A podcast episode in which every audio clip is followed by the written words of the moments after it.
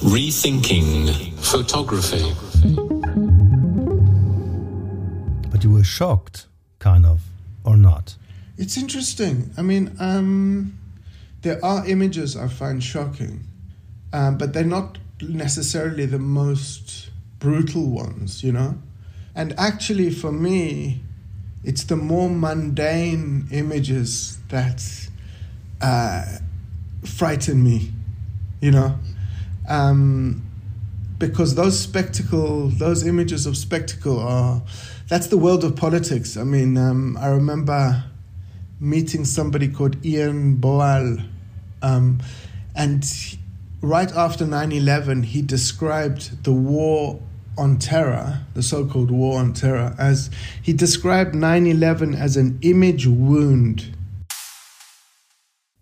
Fotografie neu denken. Der Podcast. Ja, ganz herzlich willkommen zu einem weiteren Sonderbeitrag sozusagen meines Podcasts, meines Sonderpodcasts Düsseldorf Foto Plus meets Fotografie neu denken. Weil es so schön war, habe ich mich entschlossen, dann doch nochmal ein kleines Resümee auch meinerseits zu ziehen, einen kleinen Rückblick und hier nochmal ein paar äh, Auszüge aus den Podcasts zu präsentieren. Angefangen haben wir äh, mit Adam Broomberg, der darüber spricht, wie äh, er eigentlich mehr Angst vor diesen mondänen Bildern hat, die in der Welt kursieren, also aus der Welt der Mode, aus der Welt der Politik, die ihm eher Angst machen und weniger die besonders spektakulären Bilder, die man so kennt. Und ich fragte ihn, wie hat er es denn geschafft, da rauszukommen, erstmal aus diesem, aus diesem, wenn man so will, moralischen Dilemma, und hier seine Antwort. I put the camera down. I stopped taking pictures because it became um, it became apparent to me that uh, it was morally just um, you know it was moral, morally untenable and and that's when uh, so obviously you know I worked as, with in a creative partnership with Oliver Chanran for 23 years um, and so at that point, we started engaging much more with archival images. Ja, und was mich daran auch noch äh, sehr beeindruckt hat, ist, dass er dann den nächsten Sprung auch macht. Also er sagt dann auch, dass wir viel moralischer mit dem eigenen Bild oder dem Bild des anderen umgehen müssen. Das ist sozusagen ein, ein Copyright-Hinweis geben sollte auf den, auf den, auf denjenigen, den wir auf dem Bild sehen, der sich da fotografieren lassen hat. Und dass der auch dann daran partizipieren muss, auch an den Umsätzen, die gemacht werden und so weiter und so weiter. Hören wir da mal rein.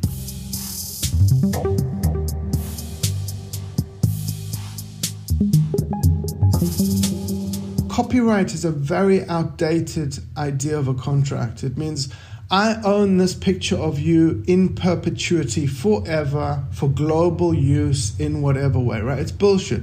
If you look at Creative Commons as a legal entity, you can have much more varied contracts and uh, they can be time limited. So once a year, the person in the picture has to uh, also consent for it to be republished, or the photographer may change her mind, right? And suddenly want to withdraw the picture or and what's interesting is that Adobe has already set this up. They've done a thing called content verification. It's already in a beta model on some Photoshop and, and Lightroom. And I've spoken to the team a few times. They have done all of what I've described Okay, so you take a picture, you can upload all the metadata to the blockchain. The only thing they haven't done is taken into account the person in front of the camera. And it like, you know, so I'm endlessly trying to say to them, let's let's do it like fair trade. Like uh, uh let just put a little stamp saying, "Hey, do you want this do you want your image to be like morally like uh, like to remove the problematics that have haunted this fucking medium from the beginning? And I really believe, I don't want to sound like a nut here, but I believe this has the potential to invert or at least equalize the, the, the, the unequal power dynamic that exists in every photograph.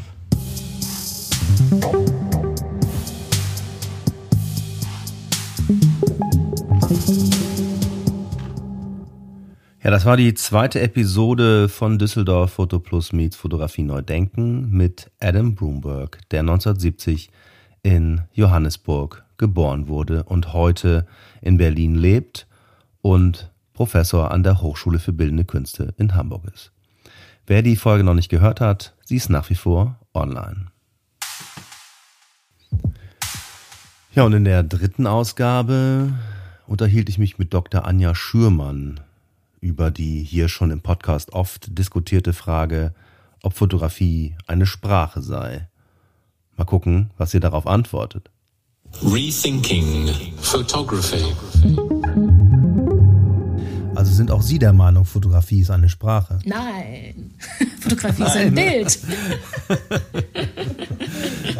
ich habe ich, ich hab immer so ein bisschen Probleme. Ähm, ähm, also alles quasi äh, fachwissenschaftlich würde man jetzt sagen, semiotisch aufzulösen. Ne? Also alles quasi in, in Informationsträger, in, in distinkte Zeichen, in, in, in Sprache eben zu übersetzen, weil Fotografie äh, ist tatsächlich ähm, eine qualitative, eine, eine bildliche äh, Entität, die eben nicht als ähm, ja, nicht, nicht in Sprache auflösbar ist, die immer etwas Ungesagtes, Ungezeigtes, die immer etwas hat, was man nicht sprachlich irgendwie mitteilen kann.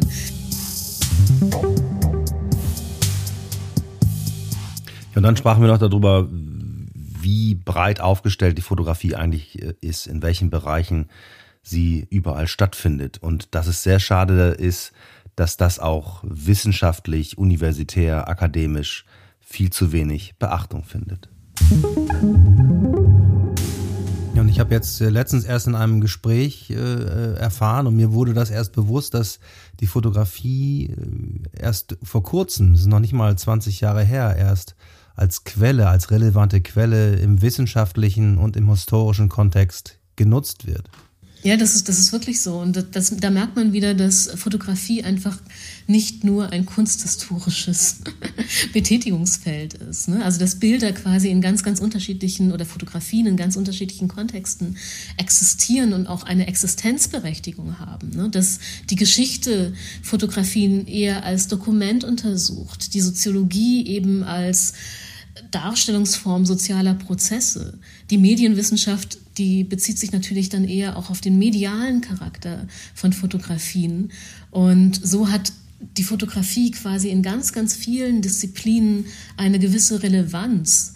Ähm, oder ich meine, man könnte es auch noch so ein bisschen weiterdenken und das Fotografische quasi von der, ähm, ähm, ja, von der klassischen Vorstellung von Fotografie ablösen, dann findet man das Fotografische auch in Röntgenaufnahmen ne, oder bildgebenden Verfahren in der Medizin.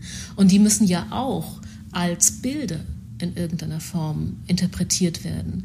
Deswegen finde ich es auch sehr, sehr schade, dass das gar nicht institutionell möglich ist in dem Sinne, weil es ja sehr, sehr wenig ähm, Professuren gibt, die sich der Fotografie widmen als theoretische und interdisziplinäre Entität. Und das ist einfach strukturell und institutionell sehr, sehr schade, finde ich. Ähm, weil, wie gesagt, die Fotografie darf eben auch nicht nur als Kunst, ich mache es jetzt eben auch, ich lese sie auch als Kunst und ich interessiere mich auch vormals für äh, künstlerische Fotografie, aber sie darf das nicht äh, ausschließlich bleiben.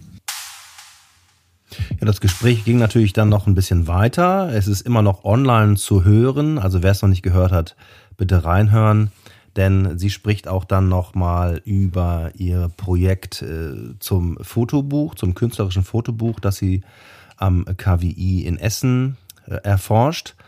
Und ein Zitat daraus heißt, in meinem Projekt über das Fotobuch versuche ich zu identifizieren, wie Erzählung funktioniert, wenn sie rein visuell vollzogen wird.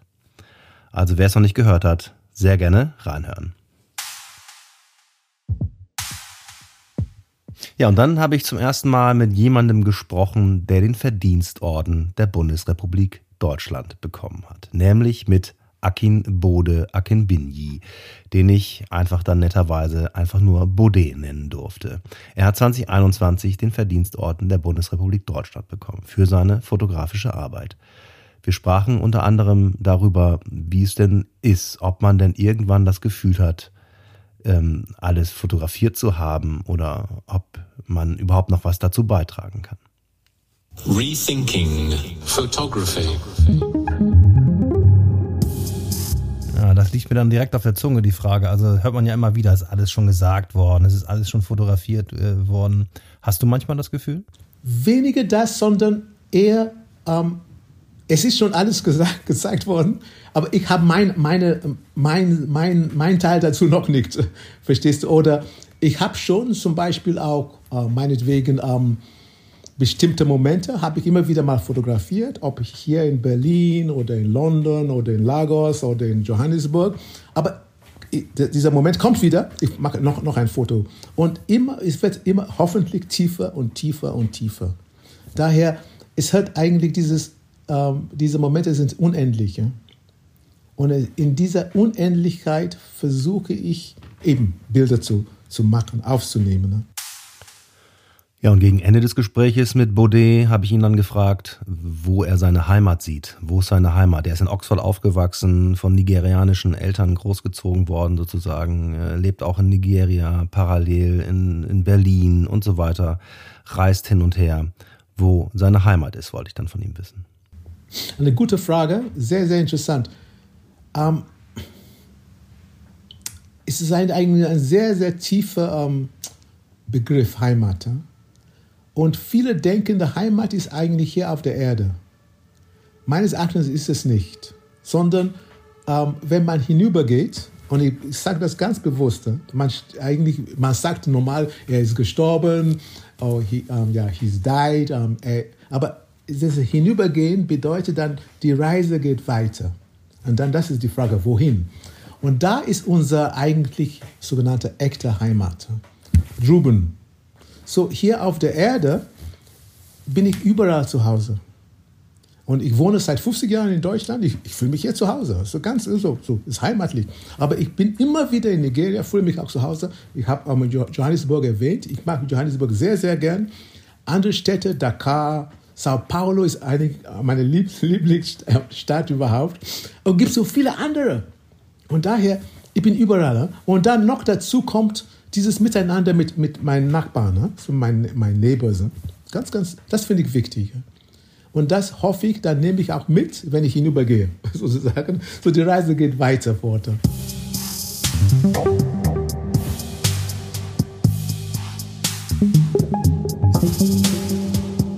Dann durfte ich mit Marge Monko äh, sprechen, mit Professorin Marge Monko. Sie ist Professorin an der Estonian Academy of Arts in Tallinn. Und da hat mich natürlich auch interessiert, wie sie denn die aktuelle Lage einschätzt. Denn die ähm, Estonien ist ja quasi sehr nah an Russland und gehörte zur Sowjetunion sehr lange. Und sie erzählt auch, dass sie in der Sowjetunion quasi aufgewachsen ist. Und da hat mich natürlich interessiert, wie sie denn die Lage eigentlich so einschätzt. Your country is out of the Soviet Union since 1991. Uh, you can remember the time, right?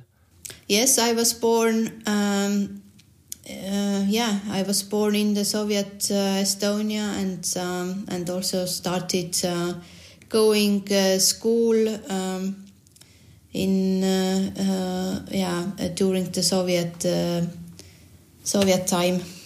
I think now nowadays this time with the war is very important for you, very exciting. I think you you look to all the other European countries and look how they behave against the Russian Federation. What is the feeling now uh, in in your country, and what do you think?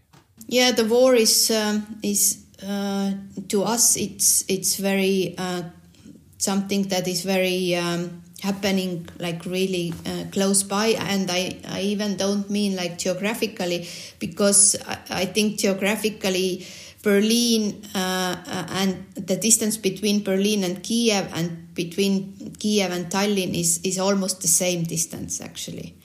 But I think mentally we um, we feel that it's it's very uh, close to us.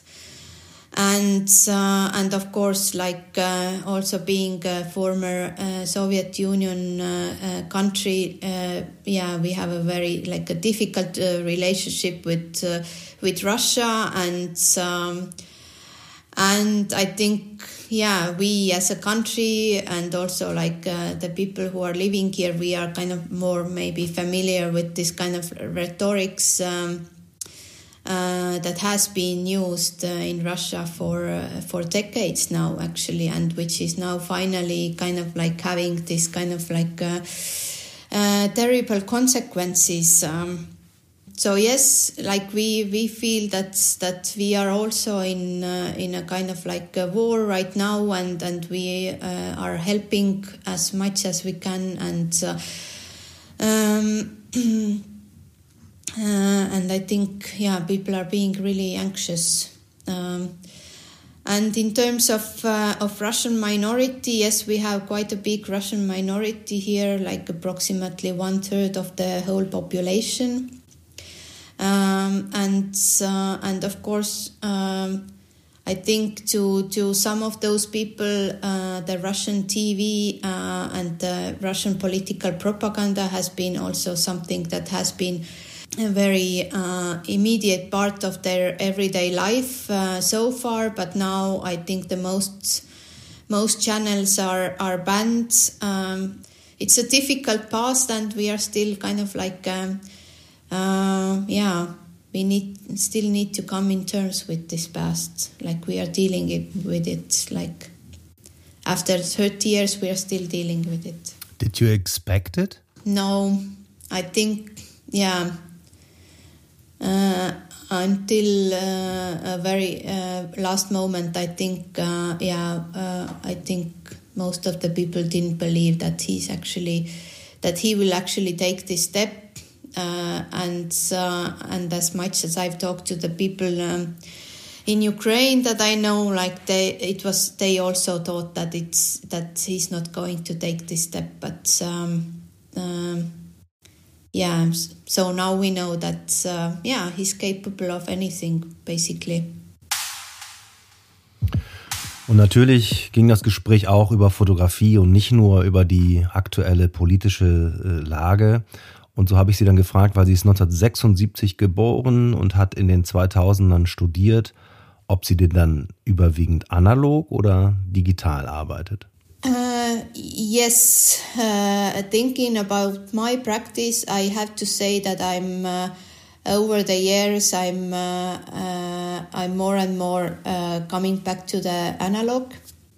At some point, I felt that I need this kind of like I need more um, contact with the material in my practice and so I started to work more with analog uh, mm, prints, for instance. Um, although I'm kind of like using a lot of like already existing images, uh, I still find a way in order to um, to do the printing myself. Yeah, when I did the very first project that I kind of like uh, I exhibited and. Um, uh, and had my uh, my first solo uh, show. So this the whole series was printed in um, uh, in analog uh, print. It was like color printing that I did. Um, and it was a lot of work, and it was also, yeah, we had the machine uh, in the academy that didn't work so well, so it had had to be repaired every now and then. So um, after doing this series, uh, I was a bit like exhausted, and uh, and I was certain that I'm not coming back to the analog anymore. But um, uh, but then yeah, at some point I felt that that I need uh, uh, yeah more contact with the uh, with the material. So uh, so I'm working quite a lot uh, with analog and also here in the academy. Uh, we have the color machine uh, and and we are working hard in order to uh, maintain it and to keep it running. Um, and we we are very much encouraging the students to to use the analog techniques as well.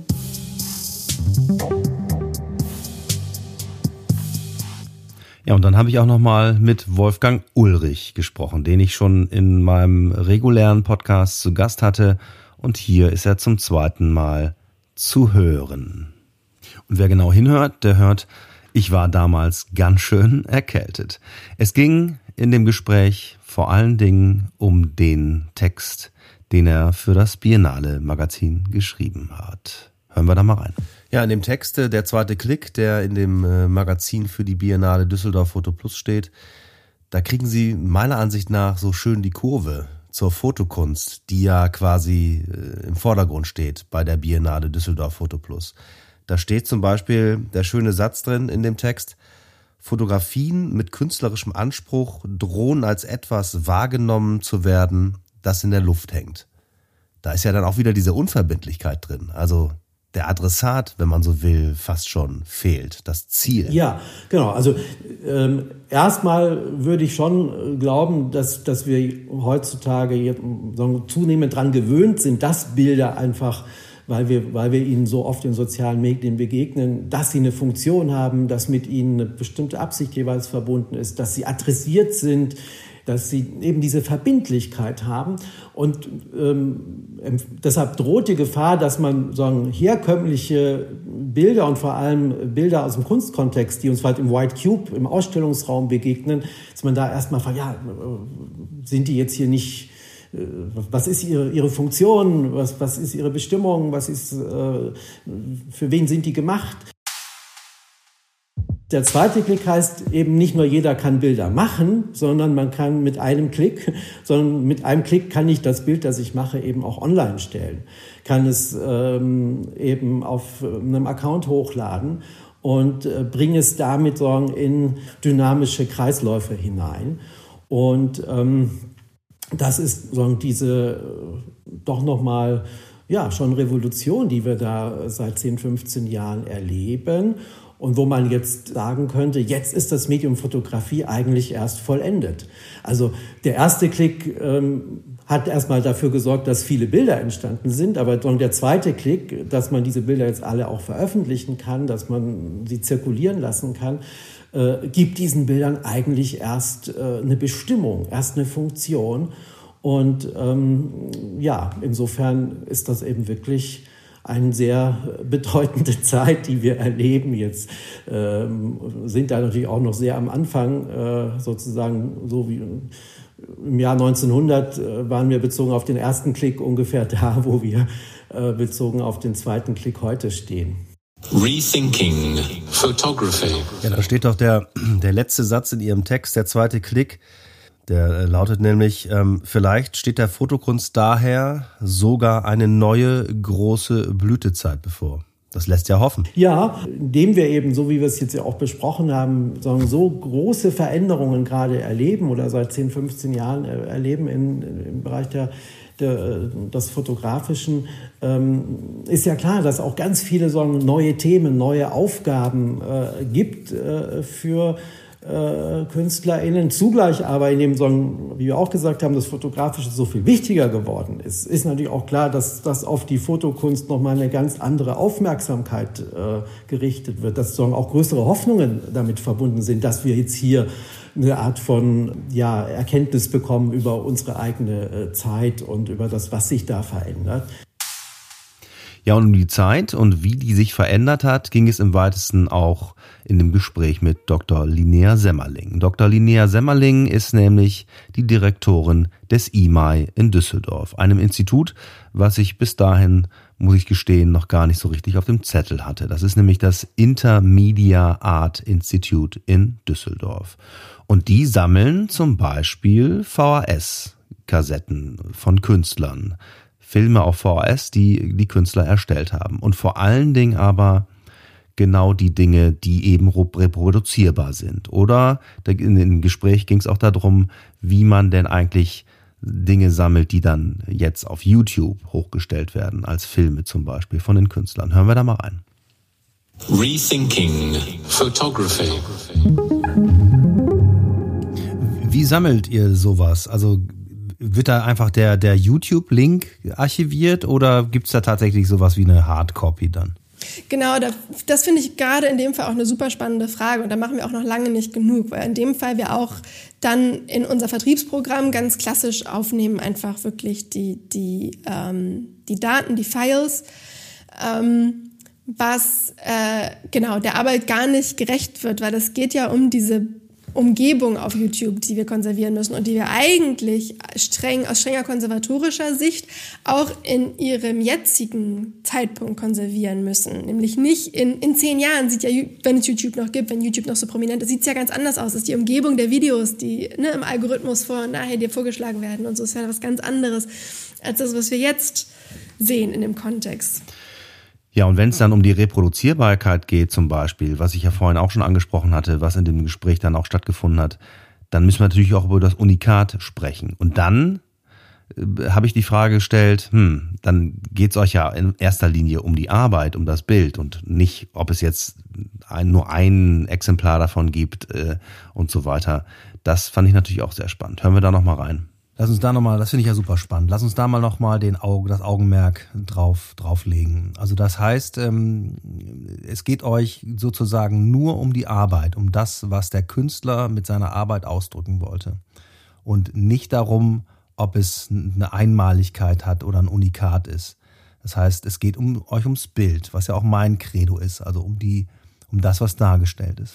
Genau, früher gab es immer diese spannende Ent Unterscheidung am Anfang so dieser ganzen Videogeschichte zwischen Software und Hardware. Sie haben das Software genannt. Das, was auf dem Video drauf ist, ist die Software. Das war jetzt ja auch, äh, das wird oft vergessen, dass es ganz am Anfang ja auch schon ganz viele Videoinstallationen gab. Also Namjoon Pike hat ja eigentlich angefangen mit Installation und diese Skulptur, Videoskulptur ging ja ganz früh ganz weit. Und dann gab es eben diese Bewegung von Video als Software. Die Videonale kam zum Beispiel auch aus diesem Gedanken. Anfang der 80er, ähm, dass man sich daran fokussiert, eben nicht auf diese skulpturale Arbeiten, sondern auf das, was drauf ist auf dem Band. Äh, und das ist natürlich der Teil, der eben auch so gut zu distribuieren ist. Deswegen ist das auch wieder unser Kerngeschäft.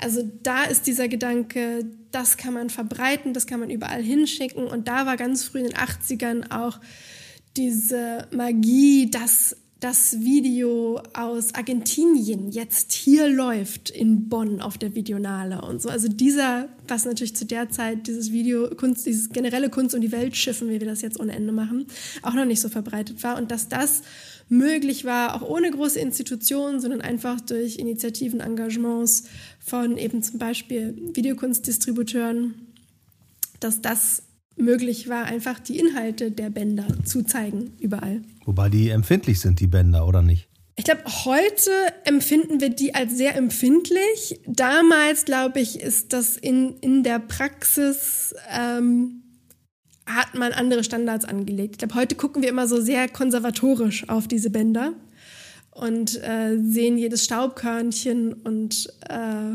das war, glaube ich, damals, als es noch in Gebrauch war, war man da viel weniger umsichtig.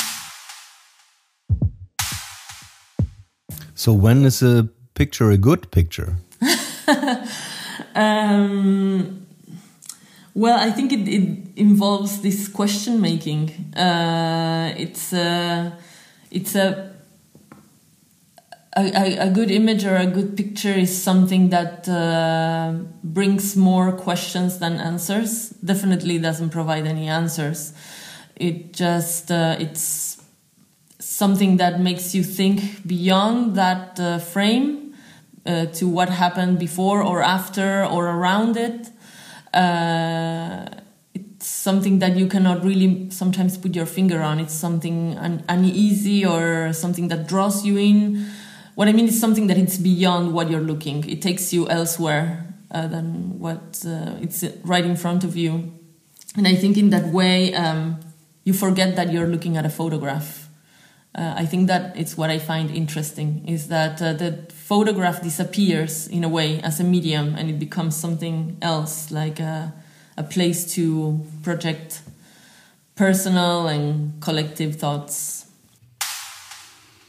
Ja, und das war eine schöne Antwort auf die Frage, wann ist ein Bild ein gutes Bild? Das ist ja auch eine Klassikerfrage, sozusagen schon fast in meinem Podcast von Estefania Landesmann, die zurzeit in Berlin lebt und aus Buenos Aires kommt.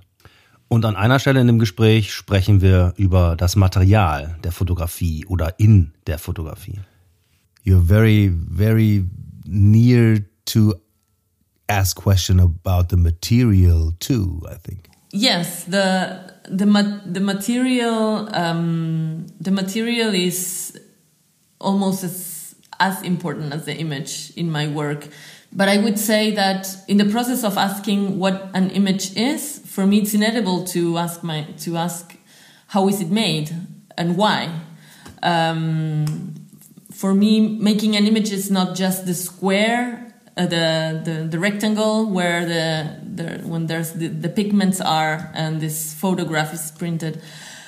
Um, for me, uh, every th- single aspect with which I make that image, it's meaningful and has uh, its own cultural baggage. If I'm doing that mounted on metal or on wood, that immediately has like an impression and has carries on its own history of the material and how it reacts in the space and uh, to the experience that the viewer has around it.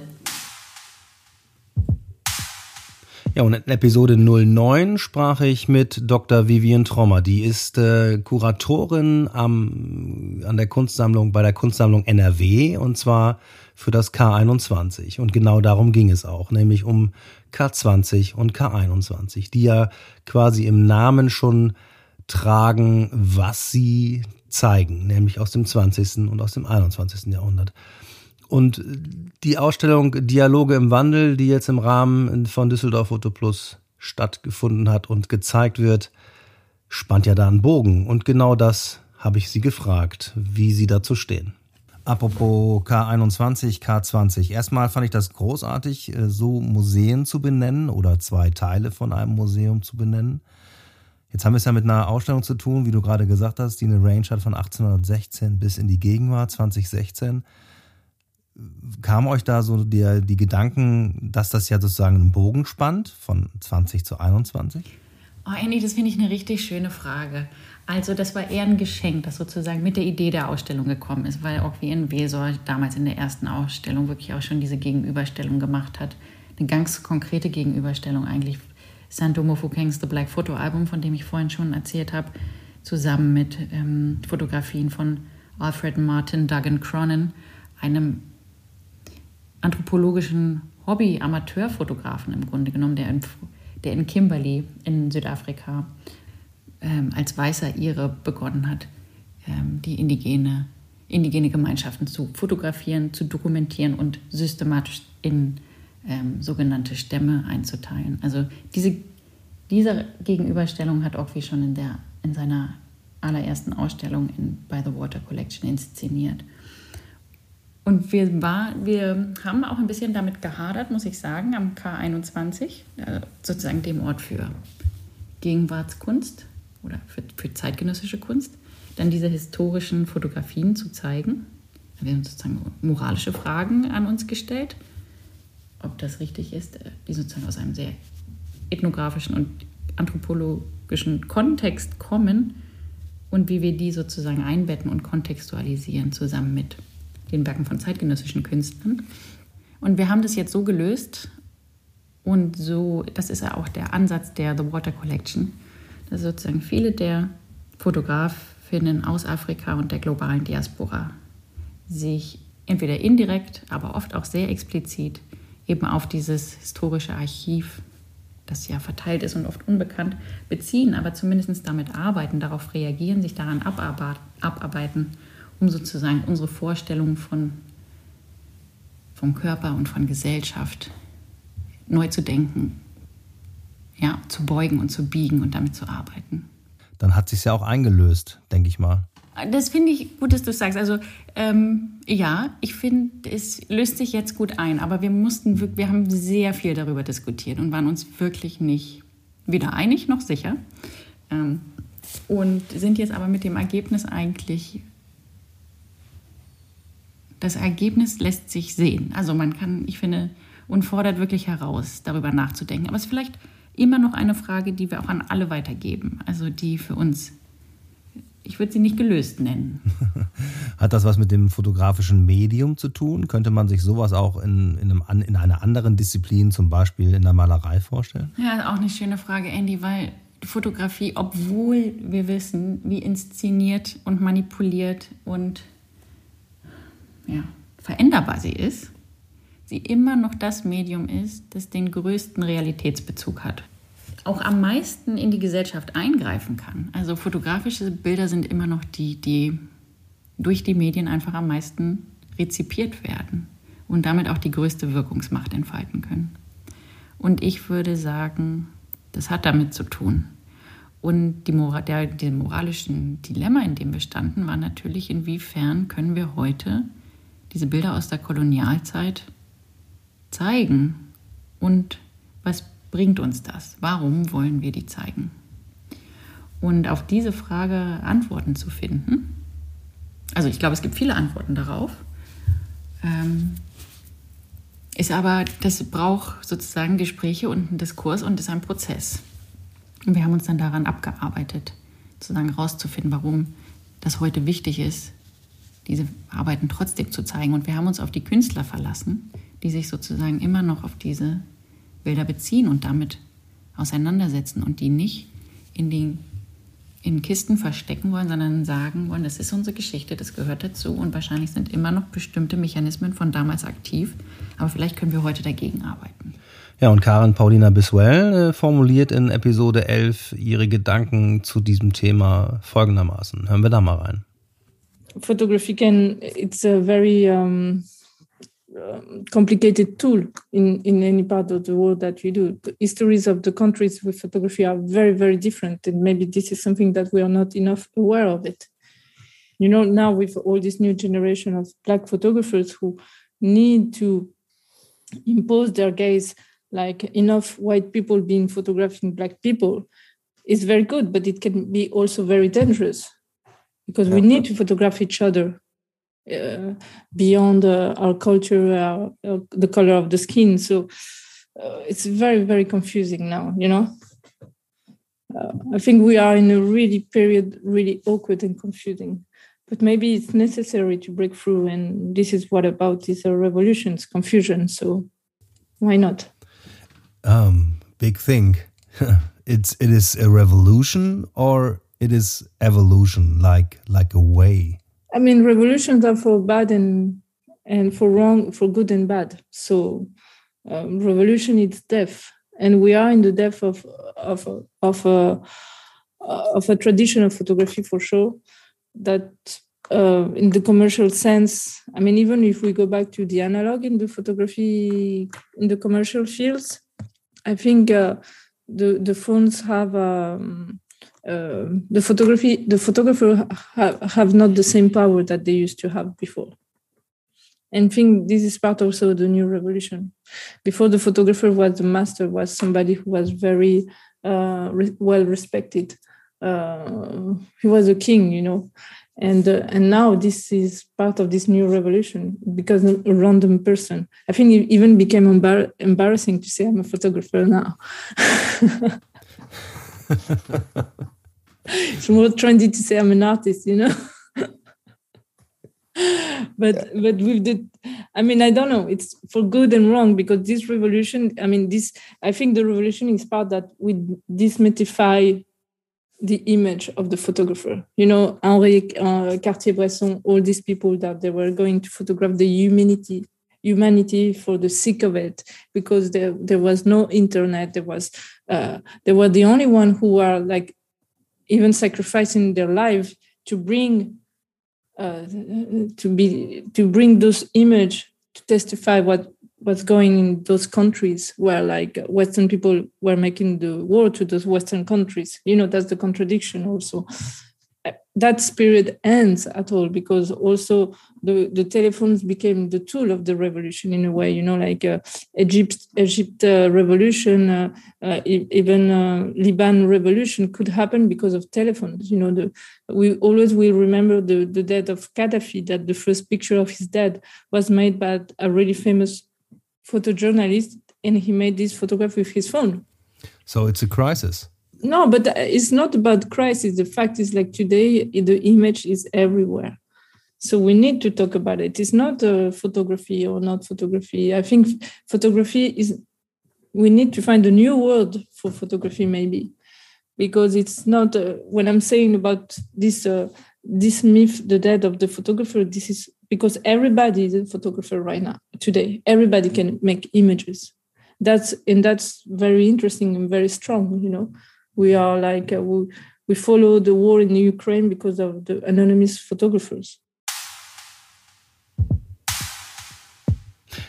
Sehr schönes Schlusswort. Lassen wir einfach mal so stehen. Vielen Dank an Karen Paulina Biswell. Und wie gesagt, wer sich die Episoden nochmal in ganzer Länge anhören möchte, der kann das nach wie vor tun. Alle Episoden 1 bis 12 sind nach wie vor online. Ja, und an dieser Stelle möchte ich mich ganz herzlich bedanken bei allen, die bei diesem Sonderpodcast dabei waren, die die Einladung angenommen haben, mit mir zu sprechen. Und selbstverständlich danke ich besonders den beiden Initiatoren Pola Sieverding und Dr. Rupert Farb dafür, dass sie mich engagiert haben, genau diesen Podcast ins Leben zu rufen. Ja, die aufmerksamen Zuhörer unter euch, die haben festgestellt, hm, da fehlen doch noch drei Ausgaben, die er gar nicht erwähnt hat. Genau, das stimmt. Es ist nämlich die erste Ausgabe mit Pola Sieverding und Rupert Farb. Dann ist es die Ausgabe mit Heide Häusler von der Fotoszene.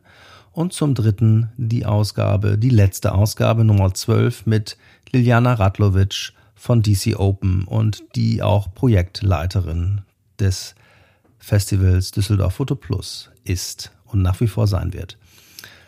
Das hatte einen Grund, warum ich äh, das äh, noch so ein bisschen ausgeklammert habe, weil es soll nämlich eine Sonderausgabe zum Thema Festivals geben. Und da werde ich Auszüge aus dem Panel, das äh, Rupert Farb organisiert hat, ähm, reinschneiden.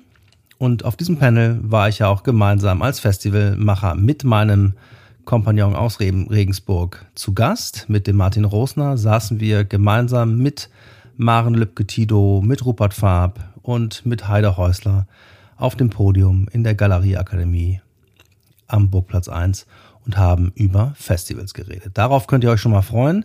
Das wird demnächst online gehen. Ja, und wer sich nochmal informieren möchte oder sich weiter informieren möchte über die Biennale Düsseldorf Foto Plus, der kann das tun unter www.düsseldorffotoplus.de. Ja, und ganz eigennützig in eigener Sache, wer sich informieren will über das Festival fotografischer Bilder in Regensburg, bei dem ich der künstlerische Leiter bin, der kann das tun unter www.festival-fotografischer-bilder.de. Ja, da bleibt mir noch zu sagen, ganz herzlichen Dank fürs Zuhören, fürs Mitdenken und fürs Mitdiskutieren und bis zum nächsten Mal. Ciao, ciao.